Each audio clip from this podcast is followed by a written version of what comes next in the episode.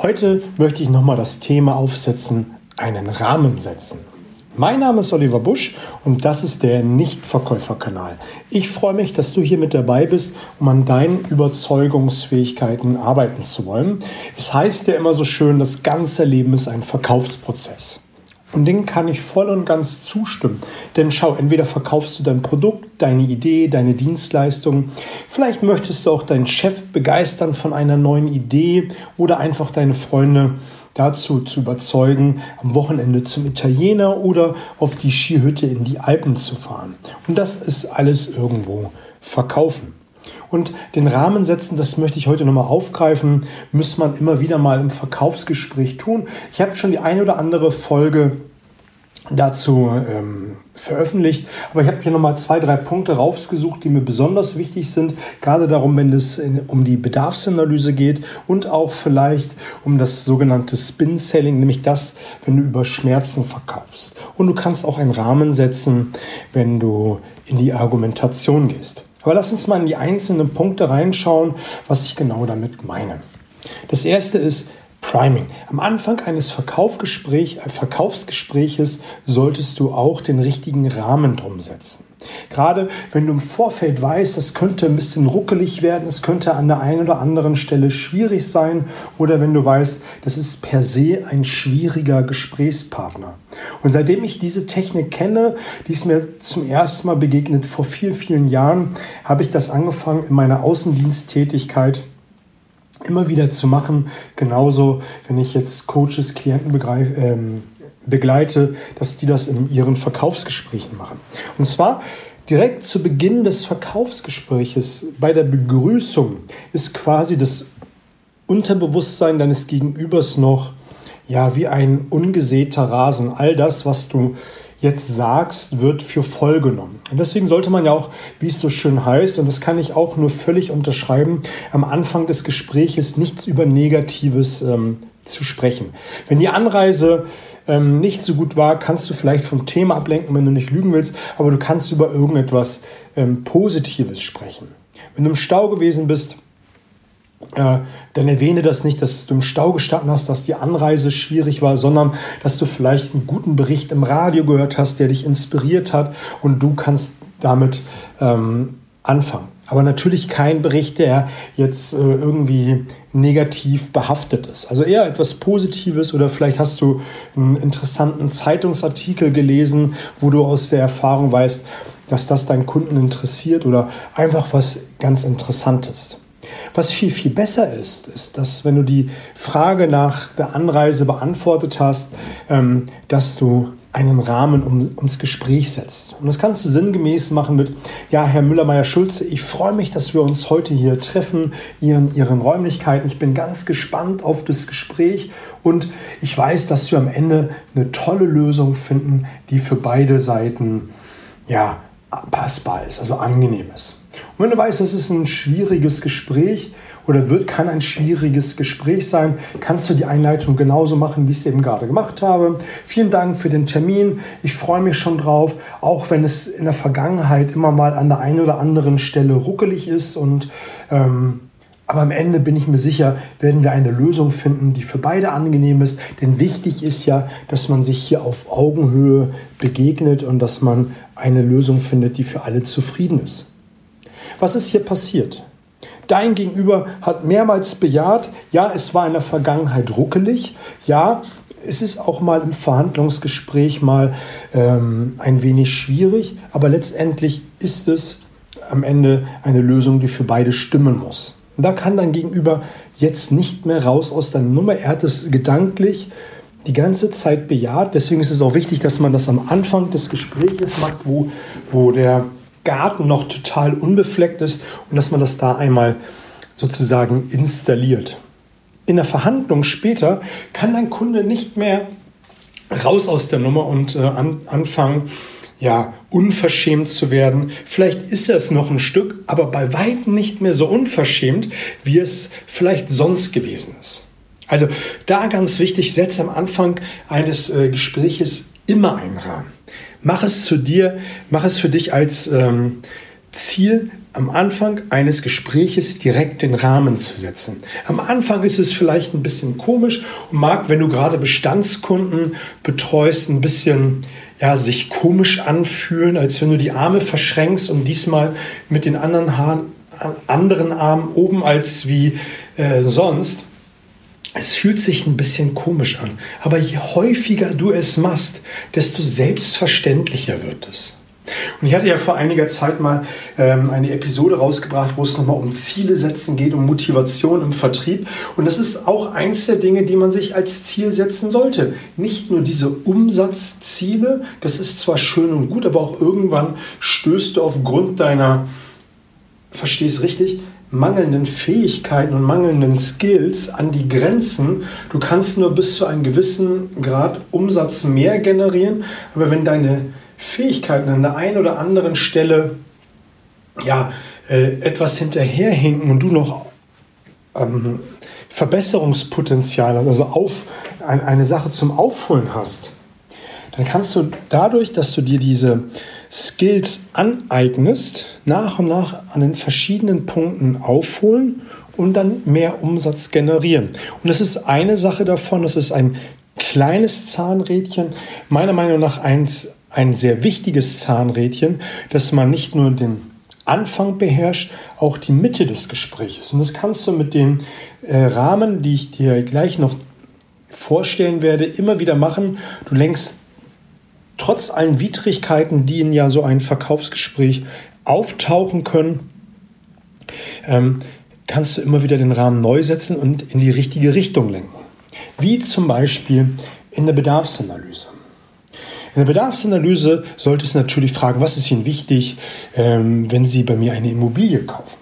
Du kannst natürlich auch fragen, wenn Sie jetzt ähm, an Ihre neue Immobilie denken, so wie Sie sich wünschen, worauf kommt es Ihnen an?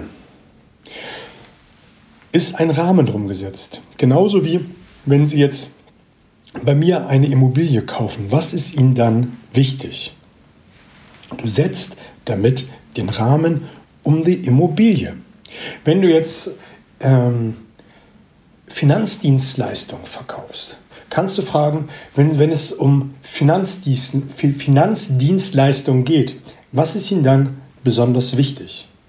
Jetzt kannst du es natürlich, wie, wie es so schön heißt, aus dem NLP runterschanken, wenn sie jetzt an Aktien denken. Was ist ihnen dann besonders wichtig? Du bist von Finanzdienstleistungen runter auf Aktien. Da wirst du mit Sicherheit andere Antworten bekommen, als wie wenn du fragst, was ist Ihnen wichtig, wenn Sie an Finanzdienstleistungen denken. Da wird der Kunde eine ganz andere Antwort geben, als wie bei, was ist Ihnen wichtig, wenn Sie an eine Aktie denken, wenn Sie dort investieren. Genauso bei der Immobilie. Das möchte ich nochmal nachschieben es geht ja auch den, gibt ja auch den Unterschied, wenn du äh, fragst, wenn Sie jetzt an Ihre neue Immobilie für, für das da drin Selbstleben denken, kriegst du andere Antworten, als wenn du eine Immobilie verkaufen willst als Wertanlage, nämlich dann, wenn er sie weitervermieten soll. Wenn Sie jetzt eine, an eine Immobilie denken, die Sie weitervermieten möchten, was ist Ihnen dann besonders wichtig? Kriegst du andere Antworten. Eine ganz wichtige Sache, um den Rahmen zu setzen. Genauso, wenn du ähm, das Thema Spin-Selling verfolgst. Also, wenn du merkst, du kannst nicht mehr über Freude verkaufen, sondern du musst vielleicht mal den ein oder anderen Schmerzpunkt ähm, beim Kunden bewusst machen, damit er weiß, dass er sich um einen neuen Lieferanten kümmern muss, musst du auch eine andere Art von Frage stellen und auch den Rahmen dementsprechend umsetzen. Und das kannst du wie folgt machen. Und da möchte ich dir ähm, ein Beispiel geben aus meiner Vergangenheit im B2B-Bereich, wo es darum ging, wo ich Produkte hineinverkauft habe in den Elektromarkt, die wiederum verkauft wurden an die Endverkau äh, Endkunden. Und da kann eine Frage sein, und das ist jetzt so ein Baustein, den möchte ich dir einmal vorstellen und dann füge ich hinzu, was ich äh, immer gesagt habe. Also, wenn Sie jetzt an Punkt, Punkt, Punkt denken, gerade in Bezug auf Punkt, Punkt, Punkt, was sind Ihre Punkte? Und da beim ersten füge ich hinein, wenn Sie jetzt an den Abverkauf denken, also vom Elektromarkt an den Kunden, ne, jetzt versetze ich in die Lage, wenn Sie jetzt an den Abverkauf denken, gerade in Bezug auf die Umschlaghäufigkeit, was sind da Ihre Punkte? Und da spreche ich gezielt einen Punkt an, wo ich weiß, dass der da wahrscheinlich ein Problem haben wird.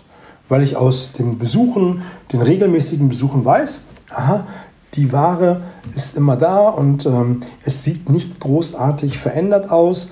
Ähm, da habe ich einen Punkt zum Angreifen. Oder wenn ich weiß, dass ein Wettbewerber äh, in bestimmten Punkten schwächelt. Wenn ich zum Beispiel frage, ähm, wenn Sie jetzt an diese ganzen Marktbegleiter denken, die im Regal ähm, stehen, gerade in Bezug auf den Durchschnittsbon, was sind da Ihre Punkte? Ist aus meiner Sicht heraus auch immer eine gute Fragestellung gewesen, weil ich auch Premium-Produkte verkauft habe, äh, dass ich gefragt habe, wenn Sie jetzt an den Durchschnittspunkt denken, gerade oder an, an, die Wettbewerber denken, gerade in Bezug auf den Durchschnittsbon und ich mit meinem Premium-Produkt der Primus war und die anderen einen deutlich, deutlich niedrigeren ähm, Durchschnittsbon gehabt haben und jeder Kaufmann möchte einen höheren Durchschnittsbon, ist das eine gezielte Nachfrage auf die Schwäche. Und dein Gegenüber muss diese Schwäche einmal durchdenken. Und wenn du ein gutes ähm, Kundenverhältnis hast, wird er dir natürlich auch eine, eine Antwort darauf geben. Also eine ganz, ganz wichtige Sache, wie du darauf ähm, eingehen kannst. Wenn du in der Verhandlung bist, im Verkaufsgespräch und äh, ähm, argumentierst bzw. fragst, gibt es auch eine Möglichkeit, ähm, etwas zu hinterfragen. Ein Kunde wird ja öfters oder oft mehrere Argumente oder mehrere Dinge äh, auf einmal ansprechen. Wenn du eine Frage stellst, wird der Kunde ja ins Erzählen kommen und er wird mehrere Dinge, wie gesagt, ähm, ansprechen.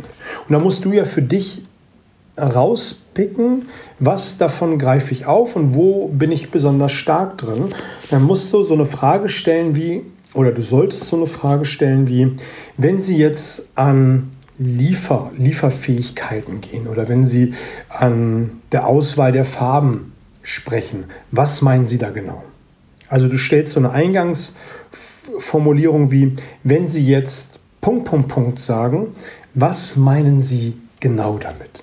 Und du greifst diesen Punkt auf und dein Kunde soll sich dann genauer zu diesem Punkt äh, äußern, damit du dann einen Punkt hast, über den du reden kannst, wo du raus meinst, das ist jetzt der Punkt, wo du angreifen kannst. Natürlich gibt es da auch diese Trial-and-Error-Geschichte, wo du sagst, ah, das war jetzt doch nicht der richtige Punkt oder äh, das ist so ein bisschen ausprobieren. Am Anfang ist es so ein bisschen in den Nebel äh, stochern, aber je öfters du es machst und ähm, je genauer du deinen Kunden beobachtest und je öfters du mal hingefallen bist, desto öfters wird es dir gelingen, das Richtige herauszupicken, um dann das Verkaufsgespräch erfolgreich weiterzuführen. Soll jetzt nicht heißen, du wirst, wenn du einen Punkt herausgegriffen hast, dass das Verkaufsgespräch dann zu Ende ist und ähm, es erfolglos ist. Will damit nur sagen, wenn du es öfters machst, auch in dem gleichen Verkaufsgespräch, entwickelst du einfach ein anderes Gefühl dafür, was du davon diesen Punkten aufgreifen solltest, ähm, um weiterzukommen im Verkaufsgespräch. Manchmal gibt es einfach auch Punkte, das muss man auch ganz klar sagen. Kannst du machen, was du willst. Du wirst mit diesem Kunden nie zusammenkommen. Aber es ist einfach hilfreich, im Vorfeld sich über seine Stärken bewusst zu sein. Und wenn dein Kunde über diese Punkte äh, spricht, dann kannst du das nutzen, um deine Stärken herauszusuchen. Oder du kannst das natürlich äh, auch anders machen, wenn dein Kunde nur ähm, Stärken des Wettbewerbers hervorhebt, also in den seinen Punkten, die er gerne haben möchte, kannst du natürlich auch versuchen, mal herauszufinden, ob dem wirklich der Wahrheit entspricht oder ob du nicht äh, eine vermeintliche Stärke in eine Schwäche umwandeln kannst, weil sie einfach nicht so relevant ist. Also, damit kannst du mit all den Dingen einen Rahmen um so ein Verkaufsgespräch setzen, sei es das Priming am Anfang des Gespräches in der Bedarfsanalyse, dass du einmal den Rahmen rumspannst. Ähm, wenn du Finanzdienstleister bist, wirst du immer andere Antworten kriegen, wenn du ähm, fragst, wenn sie Geld investieren, was ist ihnen dann wichtig? Da wirst du eine andere Antwort kriegen, als wie wenn du fragst, wenn sie bei mir eine Aktie zeichnen oder wenn sie mir ihr Aktiendepot in die Hände geben, ähm, was ist ihnen dann wichtig? Du wirst auch eine andere Antwort kriegen, wenn, wenn es um den Versicherungsschutz geht oder wenn es um Autos geht. Ne? Also da schau einfach mal nach, wo du hinterfragst. Genauso, wenn du einen Schmerzpunkt aufgreifen willst, ist immer wichtig, dass du den Rahmen steckst. Und wenn sie jetzt an den Abverkauf denken, damit suggerierst du, um was es geht. Er denkt jetzt an den Abverkauf in Bezug auf Umschlaghäufigkeit, Durchschnittsbon, Lagerhaltung. Was sind da Ihre Punkte? Kann ja sein, bei der Lagerhaltung, wenn du weißt, dass dein äh, Wettbewerber darauf äh, setzt, äh, dass er immer sehr viel Ware vorrätig haben muss, weil sie schlecht liefern, weil ähm, das eine Vertragsbedingung ist, dass so und so viel Stück da sind, ähm, ist es unter Umständen eine Schwäche, die dein Kunde bemängelt, weil hohe Lagerhaltungskosten, äh, hoher Warendruck, ähm, er, er, ist nicht frei in seinen Entscheidungen. Und wenn du jetzt als Primus daherkommst und sagst, naja, ähm, wenn sie jetzt so viel Ware immer vorhalten müssen, dann ist das ja schon eine, eine, hohe Kapitalbindung. Und dein Kunde sagt, ja, und du machst diesen Faden des Schmerzspinns immer weiter. Und jetzt kannst du sagen, ähm, oder durch eine Frage natürlich äh, hervorheben, was ist es ihnen denn wert, wenn wir als ähm, Lieferant schnell liefern, sie bei uns nicht so oder wenig Ware vorhalten müssen, weil wir von einem Tag auf den anderen liefern können. Was wäre ihnen das denn wert? Und dann öffnest du schon ganz anders ähm, den Kunden und hast auch immer wieder den Rahmen äh, gesetzt. Und wenn du all diese Punkte, also Priming, Bedarfsanalyse, Spinning und auch in der Argumentation Punkte heraussetzt und die herauskristallisiert, worüber dein Kunde reden soll, dann wirst du viel, viel mehr Erfolg im Verkaufsgespräch haben. Das soll es auch an dieser Stelle gewesen sein. Ich würde mich freuen, wenn du mir ein Feedback gibst, wie es dir gefallen hat oder auch, ähm, wenn es mal etwas gibt, womit du unzufrieden bist, da würde ich mich auch drüber freuen. Das würde ich gerne verbessern. Genauso würde ich mich freuen, wenn du mir fünf Sterne hier bei iTunes gibst, damit einfach viel, viel mehr Menschen von diesem Podcast ähm, erfahren und ihn für sich nutzen können. In diesem Sinne, gute Woche, bis auf bald.